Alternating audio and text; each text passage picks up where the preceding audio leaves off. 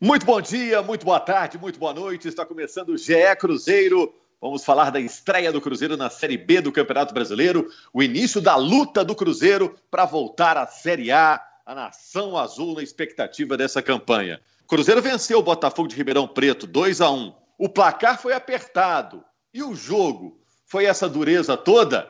Psicologicamente, é importante zerar aquele débito de pontos já na segunda rodada, o Cruzeiro vai pegar o Guarani. É importante ressaltar isso, que o Cruzeiro começou a Série B devendo seis pontos em função de uma punição da FIFA.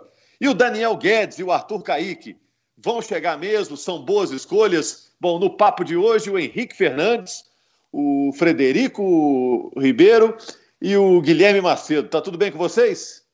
Tudo bem, sempre presente. Um abraço ao Fred e ao Macedo, um abraço, Rogério. Começou e, e que fim de semana para Minas, hein, Rogério? Três jogos, três vitórias. Vamos falar aqui especificamente de uma delas, essa estreia do Cruzeiro no Mineirão. 2 a 1 um com dose de sofrimento, mas três pontos importantes, né? E aí, Fred, tudo bem? Oi, Rogério, tudo bem? Prazer voltar aqui ao podcast de novo. Um abraço para o Henrique, para o Guilherme também. É, foi uma vitória importantíssima, né? Acho que começar a Série B com uma competição totalmente nova para o Cruzeiro, com a vitória daquele jeito, dá muita confiança para o time do Edson Moreira, que está em formação, né? Tem gente nova chegando, então a expectativa do torcedor é que venha novas vitórias, mas com menos sufoco, talvez. A gente sempre entra direto no assunto, né, Guilherme? Então já vou te cumprimentar e já perguntar de Daniel Guedes, de Arthur Caíque. É, chegam mesmo, já está tudo certo, já assinaram, falta pouco. Fala, Rogério, Fred, Henrique. Pois é, é, são, serão jogadores do Cruzeiro. O prazo para a contratação do Arthur Caíque era curto, né? Até essa segunda-feira o Cruzeiro poder registrar. Tudo certo, vai ser jogador do Cruzeiro, chega por empréstimo até o final de janeiro, que é quando acaba a Série B. E alguns detalhes que foram acertados é, entre os clubes, como por exemplo, é, não haver, ele não chega com, com passe estipulado. Caso o Cruzeiro tenha interesse em mantê-lo para o ano que vem, terá de abrir uma negociação com o Al-Shabaab, com quem ele renovou por mais um ano, até junho de 2022, para poder acertar com o Cruzeiro. E um outro aspecto importante dessa negociação específica do, do Arthur Caíque é que ele abriu mão de uma boa parte do salário dele. É, recebia em dólares e a cotação está alta. O Al-Shabaab nem, a princípio nem pensava em emprestá-lo aceitou emprestar, mas sem pagar salário. E aí, como estava acima do teto, o Arthur decidiu abrir uma é, parte, abrir mão de uma parte desse salário para poder fechar com o Cruzeiro. E o tá muito afim, né? Muito afim, muito afim. O Enderson entrou nessa negociação também, que foi treinador dele no Bahia ano passado por um, um curto espaço de tempo, dois meses, pouco menos até e era titular com o Enderson. É, o Enderson ligou para ele, até falou depois do jogo contra o Botafogo que foi uma negociação de um trabalho de convencimento. E convenceu, ele, ele vai ser jogador do Cruzeiro. Assim como o caso do Daniel Guedes. Aí é uma, uma situação mais burocrática. O Daniel já esteve aqui para fazer exames e vai ser jogador do Cruzeiro também. Duas peças que, na minha, na minha opinião, é, vão acrescentar e muito a esse elenco. O Daniel Guedes é lateral direito, vem do Santos é, Frederico e Henrique, o Cruzeiro não pode errar nas escolhas, né? O Cruzeiro tá com pouca munição, então tem que ter ser tiro certeiro. Tá acertando nessas duas contratações? Ah, eu, eu, vejo que sim. Eu acho que o Arthur Kaique é um cara com experiência de Série A, né? Um cara que, que tem uma vivência legal, já jogou Série B também. Inclusive, os dois contratados aqui do, do, futebol mineiro recentes, dois dos contratados, já jogaram juntos no Santa Cruz, né? O Keno no Atlético, né? Hoje no Atlético, o Arthur Kaique, formavam uma, um ataque com grafite, que hoje é nosso companheiro.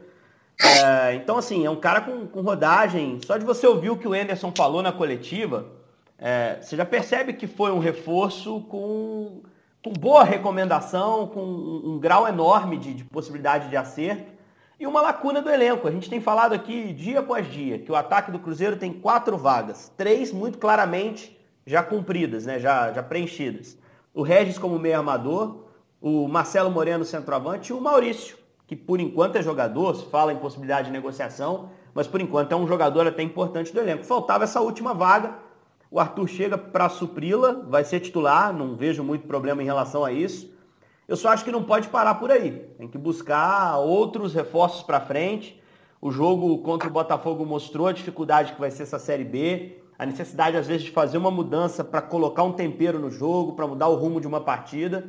E aí fica com muitos jogadores jovens como opções. O Wellington até deu conta no jogo do, do fim de semana, uh, mas o Claudinho é um jogador muito jovem, o Stênio é um jogador muito jovem, que agora até se machucou. Precisa ter uma fartura maior de opções ofensivas para o Anderson. Em relação ao Daniel na lateral, eu acho que supre muito bem também, um cara também experiente, dá bola parada, faz as duas laterais. Para mim também é uma boa contratação para elenco. E o Cruzeiro só tinha o Raul Cáceres nessa, nessa função, né? enquanto a lateral esquerda estava super povoada aí com o Giovanni chegando, o Brei, o Hermes voltando de empréstimo e o João Lucas, agora o Raul Cáceres tem um concorrente aí até para ajudar o Enderson a formatar essa equipe, né? Eu acho que o Arthur Kaique. E o Cáceres. Com... O, o, eu acho o Cáceres não tá mal, né? Tá legal, né? Tá, tá é. jogando bem. Deu assistência pro gol do Kaká.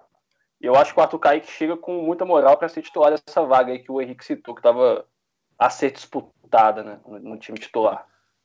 É, o caso e aí, Rogério... será que fecha? Aí acabou? Fechou? Não, não tem mais jogador pra... É, tem mais jogador para chegar na frente. Eu acho que é, é, o que o Henrique falou mesmo, né? A gente fala do Maurício hoje, que é titular, é, muito titular do Cruzeiro, a gente diria até assim, mas eu, eu vejo até que nessa função que ele tem feito, aberto, o Cruzeiro perde muito do Maurício, né? as principais características, assim, as características que eu mais gosto no Maurício são finalização, inteligência, capacidade de com passe colocar o companheiro na cara do gol. E até por uma questão biológica, física, é, ele, eu acho que ele fica um pouco fora de posição ali, aberto. Apesar dele ter jogado bem, assim, com o Adilson pelo lado direito, agora ele está jogando pelo lado esquerdo. Mas eu acho que o Cruzeiro perde, perde nisso aí, porque ele não tem velocidade, não é um jogador de velocidade, não é um jogador de força física, e eu acho que ele jogando aberto, o Cruzeiro é, perde o que tem de melhor dele. E, mas também não tem muita opção, né? O Wellington é, entrou bem ontem, é, entrou bem no sábado, aliás, tinha entrado bem também contra a Caldense no segundo tempo, mas não teve uma sequência de bons jogos. E é garoto. O Cruzeiro precisa de mais gente ali na frente. O Cáceres tem Bom, surpreendido, gente... Rogério, principalmente ofensivamente, né? É, essas assistências dele eram algo que não estava assim tanto no repertório. Ele não era um jogador no Vasco que aparecia tão bem à frente. Eu me lembrava dele, evidentemente, conversei com alguns companheiros do Rio que acompanharam mais de perto. Ele foi titular principalmente no primeiro semestre. Ele não tinha ali um histórico de jogos consecutivos dando assistência, de boa participação ofensiva. E acho que ele está agregando isso no Cruzeiro. E só para não passar batido esse, esse, pacotão de reforços do Cruzeiro, na manhã dessa segunda-feira que a gente está gravando o podcast, o Cruzeiro também confirmou duas reintegrações. O Caio ah, Rosa, voltando para o é. time de cima, e o Manuel.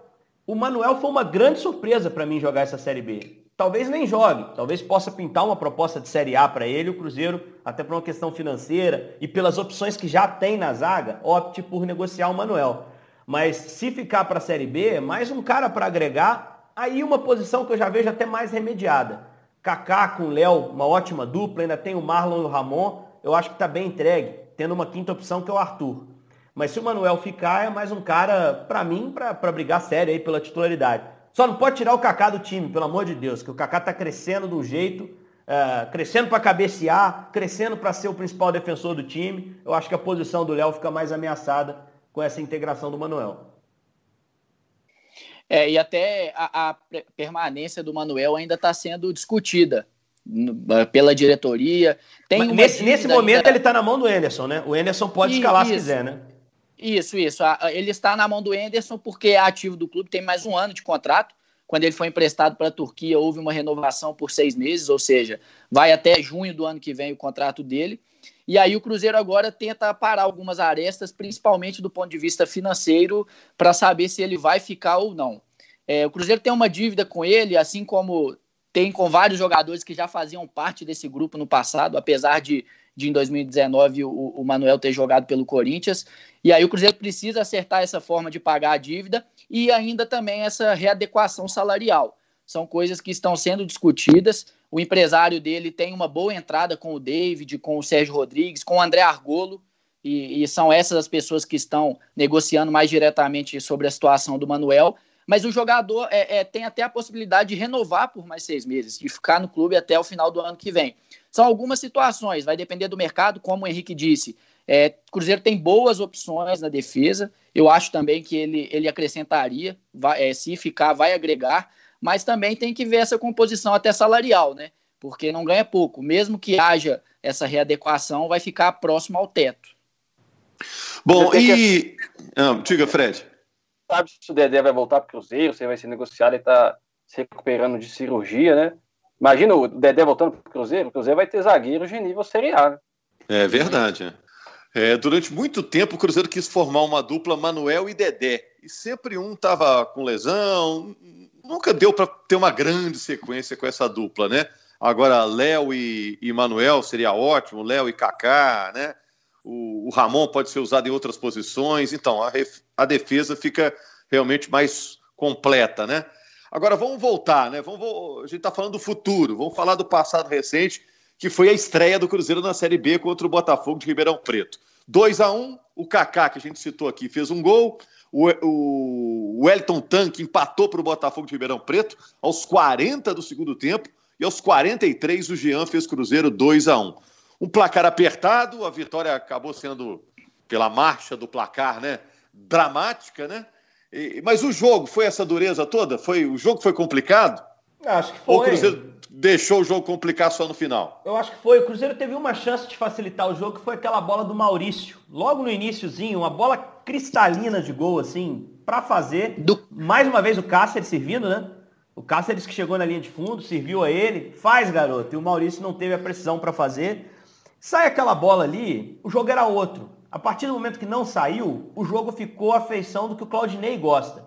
A gente já viu o Claudinei fazer jogos contra os nossos o times. técnico aqui, do Botafogo, é? Exatamente. O técnico do Botafogo. A gente já viu ele fazer jogos contra os nossos times aqui, em que ele foi muito eficiente fechando o time. Pelo Goiás, pelo Havaí, várias vezes ele. Sport Recife, várias vezes ele veio aqui e vendeu caro. E vendeu caro. Então, um cara que sabe montar de trás para frente.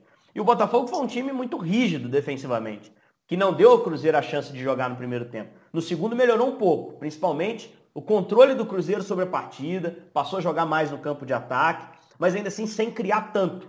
Tinha algumas oportunidades pontuais, mas não tinha aquele domínio com volume de chance criado. Passa muito pelo Regis, que eu acho que não fez um bom jogo no Mineirão. Acho que é um cara que pode mais, né?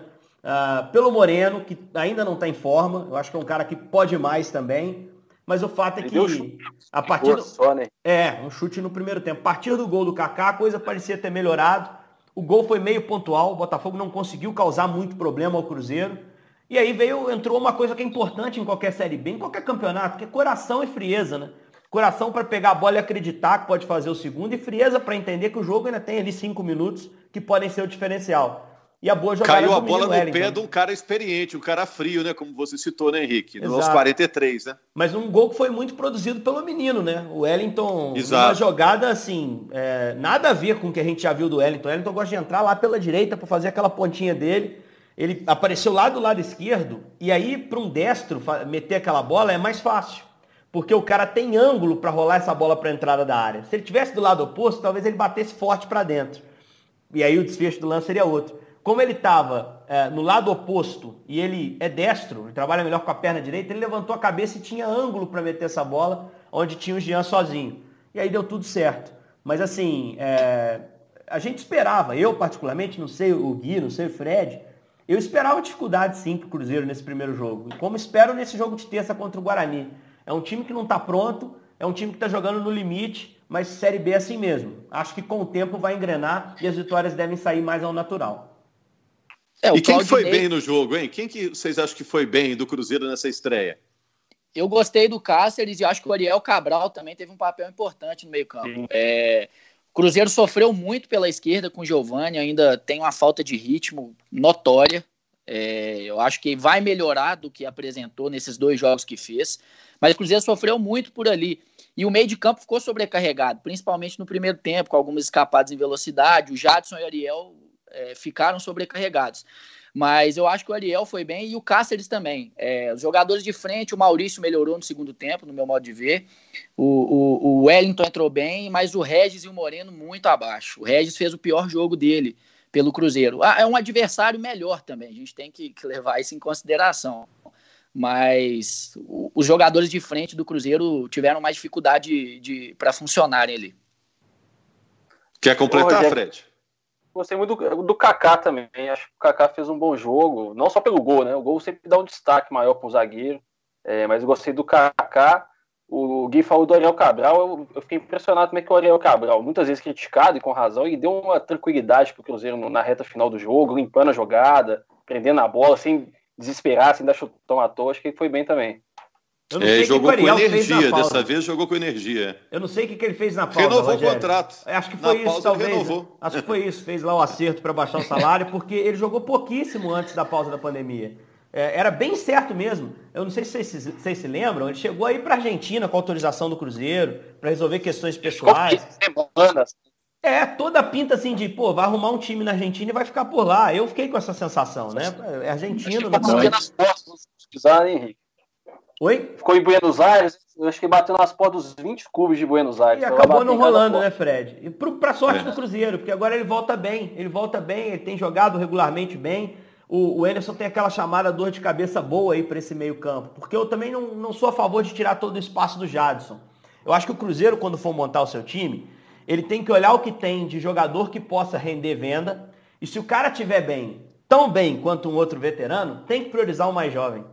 Porque é um campeonato para você revelar. E você vai revelar botando para jogar. Então, Jadson, Kaká, Maurício, Wellington, Estênio, essa rapaziada, é, esses caras são patrimônio do Thiago. clube. O próprio Thiago, centroavante, Thiago. bem citado, Fred. Esses caras têm que ter mais minutos para que eles cresçam é. como jogadores de time de cima. Porque o Cruzeiro não vai sair desse buraco se mantendo na Série A. O Cruzeiro vai precisar ganhar, arrumar dinheiro novo. E o dinheiro novo é venda de jogador. Então, é assim, tem que, é, o Anderson tem que pensar também nisso, em projetar jogadores, em criar alternativas que o Cruzeiro possa ter jogando no seu quadro principal e que possa ganhar dinheiro futuramente no mercado. E aí o Jadson aí, entra nesse leque aí. E aí, sem, sem entrar na área do Guilherme, que é da informação, só opinião, dessa turma de garotos, quem que vocês acham que vai embora mais cedo? Pelo que está mostrando. Ah, eu acho que o Kaká. É, eu acho que em termos de. de... Tem sondagens. É, em termos de rendimento, eu diria que o Kaká. Eu acho que ele já, já se tornou uma. Eu acho que entre todos ali ele é a maior realidade do Cruzeiro. É. Né? Já passou por, por, um momento complicado no ano passado, né? Um momento complicado que eu falo do clube, viveu aquilo.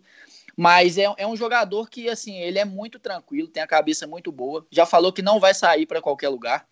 A ideia dele, inclusive, é, pra, é sair do Brasil. Ele não pretende Atlético Paranaense chegar aqui com dinheiro, talvez nem o dinheiro faça ele sair. Ele quer sair para a Europa, ele quer sair para um outro centro. Tem muita gratidão ao Cruzeiro, quer ajudar o Cruzeiro na mesma medida em que possa evoluir com a carreira dele. Mas então, levando isso em consideração, eu acho que talvez o Maurício seja um cara que possa talvez ser vendido antes né? Mas uhum. precisa uhum. render um pouco mais, assim como vinha rendendo antes da pausa. O Henrique, se você fosse o um empresário com uma maleta cheia de dinheiro, só pode contratar um, você levava quem? Eu levava o Kaká. Só tem, só tem, só tem vaga para um no carro. Você levava quem? Eu levaria o Kaká. Nessa moto, né? Seria uma moto, né? mas eu levaria o Kaká. Eu levaria o Kaká. Eu acho que é um, é um moleque que está mais pronto. Eu acho que é, tem tudo que a gente quer ver num zagueiro no futebol de hoje, que é velocidade, que é boa impulsão para ser firme no jogo aéreo, um contra um dele é muito bom. E eu acho que é um cara que tem personalidade, se você precisar que ele saia, te ajuda a construir o jogo lá de trás, ele não se acanha, ele joga. Então eu acho que é um cara que tem, tem os, os predicados necessários. É lógico que é, ainda é jovem, ainda tem seus problemas, eu acho até que foi um dos que falharam no lance do gol do Botafogo ali. O posicionamento da zaga do Cruzeiro não estava legal. João Lucas fechou demais, não ficou certo o encaixe da zaga ali. Tanto que o rebote chega para o Wellington Tanque sem ninguém próximo do jogador, depois de um milagre que o Fábio fez. O Fábio que aliás foi bem no jogo, é bom que a gente cite. É, é Na hora acho... da cabeçada já, já havia um problema de marcação, né? Total, o rebote era todos os caras. Tinha muito mais gente do Botafogo. Acho que o Botafogo tinha quatro na área do Cruzeiro, o Cruzeiro três, ganhando de 1 a 0 você não pode estar desprotegido desse jeito. Mas acho que e o Cacau mais volantes, pronto. Né? É, e com três já volantes, tinha três volantes altura. naquela altura. Mas o Cacau mais pronto. Eu também gosto muito do Maurício e do Jadson. Eu acho que esses três são as joias que o Cruzeiro tem, assim, mais batendo na porta para se tornarem jogadores de fato. Os outros meninos do ataque, o Wellington, Thiago mesmo, o, o Stênio, são caras que precisam de uma maturação um pouco maior. O Caio Rosa, agora que voltou para o time principal, um cara que eu gostava na base, que eu acho que vai ter algum momento na Série B para jogar também. Então, o próprio Adriano, que é um volante de, de, de, pulmão, um cara interessante, volante que chega à frente, que participa. Uh, mas é, não pode perder de vista essa molecada.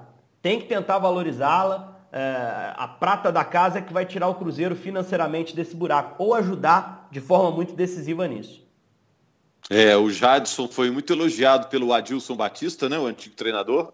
E o Thiago também começou muito bem, metendo gol, centroavante, grandalhão e esperto, né? É, são boas promessas. Agora, você começou a falar, Henrique, eu vou chamar também o Guilherme e o Fred para falar sobre o próximo jogo do Cruzeiro, que já é na terça-feira contra o Guarani. Estamos gravando o podcast aqui na segunda-feira. Será mais difícil? Será menos difícil? Será tão difícil quanto o primeiro jogo? O que, que vocês acham? O jogo é lá, né? É, e, e, o jogo é em Campinas mesmo, né? É, existia dúvida, porque o América, por exemplo, estreou em São Paulo. Campinas não estava liberado para receber jogo, mas agora tá. Então o jogo vai ser no Brinco de Ouro, vai ser em Campinas.